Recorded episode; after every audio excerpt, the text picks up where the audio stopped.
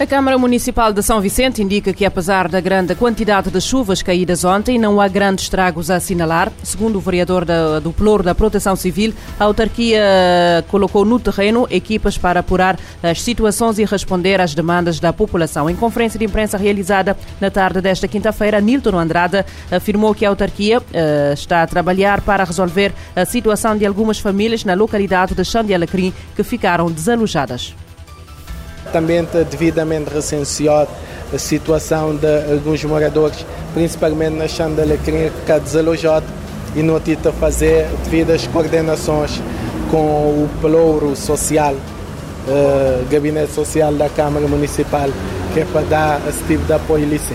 Uh, ainda não na terreno a fazer uh, este tipo de recenseamento ali, mas não podes estar falar de 5 a 6 famílias. Nesta situação ali, não te falar sempre de uh, assentamentos informais.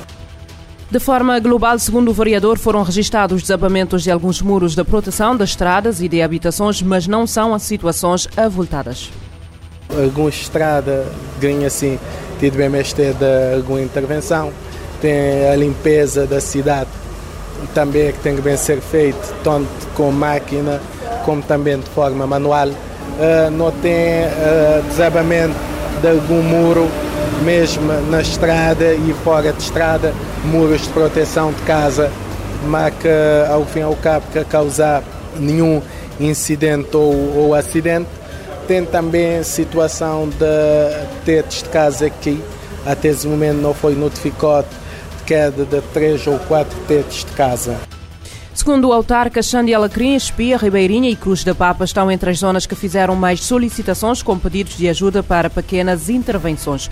O julgamento de Amadeu Oliveira prossegue hoje com a audição das testemunhas de São Vicente. Na terça-feira, durante cinco horas seguidas, o Tribunal da Relação de Barlavento ouviu seis testemunhas por videoconferência. O destaque foi para os dois oficiais da Polícia Nacional que confirmaram que Amadeu Oliveira queria sair do país de iate com seu constituinte Arlindo Teixeira quando conseguiu, a 25 de junho de 2021, levantar o passaporte do seu constituinte no Supremo Tribunal de Justiça. Os responsáveis da Polícia Nacional afirmaram que foi o próprio Amadeu Oliveira a informá-los da pretensão de fugir do país, fazendo a saída do Supremo Tribunal de Justiça quando conseguiu reaver o passaporte de Arlindo Teixeira. A informação foi passada por Abel Cabral e Roberto Lima, que no dia em questão se dirigiram ao STJ na sequência de uma chamada via rádio feita pelo agente de serviço no tribunal. O referido agente pediu reforço porque, segundo disse, Amadeu Oliveira estaria no interior do edifício a perturbar o funcionamento do órgão e a praticar ofensas contra juízes do Supremo. O comandante Roberto Lima terá sugerido ao arguído que fizesse tudo dentro da lei, inclusive que procurasse o Serviço de Fronteiras para saber qual era a situação de Arlindo Teixeira. Depois desta fase de audição de testemunhas, segue a produção de provas e alegações finais num julgamento que ainda não tem data para terminar. Amadeu Oliveira é acusado dos crimes de atentado contra o Estado de Direito, perturbação do funcionamento de órgão constitucional e ofensa a pessoa coletiva. A falta de alimentos atingiu o ponto crítico na Somália. Quase metade da população somali enfrenta fome severa. O alerta é da FAO. De acordo com a agência da ONU, a situação deve durar até março do próximo ano. Com a atual situação de insegurança alimentar, a Somália atingiu um ponto crítico. A declaração conjunta foi divulgada por um grupo de agências de auxílio, chamando atenção para o risco imediato para a vida de centenas de milhares de pessoas. O Comitê Permanente Interagências destaca que a análise de segurança alimentar e nutricional mais recentes elevaram alerta. O comunicado emitido esta terça-feira ressalta que a fome predomina na região centro-sul de Bei, cobrindo os distritos de Baidoa e Burracaba.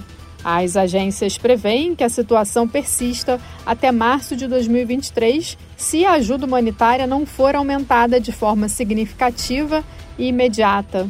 Na segunda-feira, o subsecretário-geral para os assuntos humanitários, Martin Griffiths, disse que a fome está à porta do país do chifre da África. Quase metade da população somali enfrenta fome severa e as entregas de alimentos foram impedidas por conflitos, deslocamentos em massa e a crescente ameaça das milícias Al-Shabaab.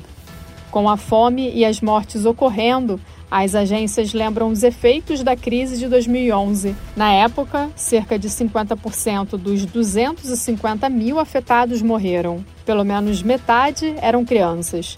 Somente a Organização das Nações Unidas para Alimentação e Agricultura, FAO, na Somália, precisa urgentemente de cerca de 270 milhões de dólares para ajudar 1 milhão e 800 mil pessoas em 52 distritos. O Comitê Permanente Interagências destaca que a janela de oportunidade para evitar a fome na Somália está se fechando. Da ONU News em Nova York, Ana Paula Loureiro. A FAO refere que as entregas de alimentos na Somália foram impedidas por conflitos, deslocamentos em massa e a crescente ameaça das milícias Al-Shabaab. O presidente russo quer impedir a exportação de cereais ucranianos para a Europa. Putin diz que vai falar com o seu homólogo turco, Recep Tayyip Erdogan, para exigir que os cereais ucranianos se dirijam para os países mais pobres e não para o continente europeu. O presidente russo falava durante a sessão parlamentar do 7 Fórum Económico Oriental. Uh, afirma, afirmou que apenas 2 em 87 navios foram para esses países em desenvolvimento. Na terça-feira, o ministro dos Negócios Estrangeiros russo, Sergei Lavrov, acusou o Ocidente de quebrar o Acordo Internacional de Istambul ao impedir a exportação de cereais e fertilizantes russos através do Mar Negro. A capital moçambicana acolhe esta semana uma reunião de especialistas regionais em meteorologia para desenhar o plano de ação para os próximos cinco anos. A OMM aposta no seguimento da iniciativa global e defende que antes de um desastre natural, cada habitante do planeta tenha recebido advertência. O propósito deve ser alcançado nos próximos cinco anos. Em entrevista à ONU News, o diretor da parcerias da Organização Meteorológica Mundial, Filipe Lúcio, explicou o objetivo da declaração de Maputo. A expectativa é que, a partir do documento, sejam disponíveis as atividades a serem realizadas nos países da região apoiar as instituições também precisam de utilizar a informação gerada pelos serviços de meteorologia para tomar determinadas ações, desde que haja uma previsão de, de tempo. Então, esperamos que o cometimento dos governos irá resultar num maior apoio das instituições nacionais responsáveis, por um lado, pela, pela previsão, mas, por outro lado, pela gestão de, de catástrofe. No encontro, responsáveis das áreas que lidam com a previsão e gestão de catástrofes debatem sobre a identificação das necessidades dos países do sul de África para que tenham um sistema integrado de pré-aviso.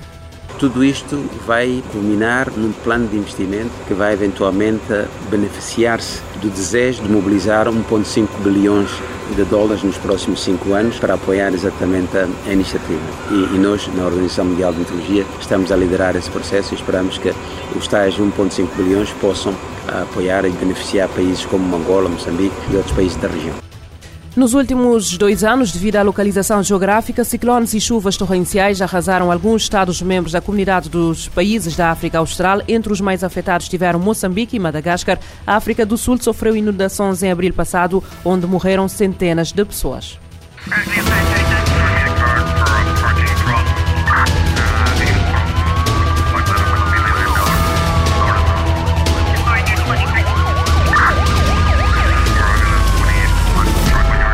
Este programa está disponível em formato podcast no Spotify e em radiomorabeza.cv.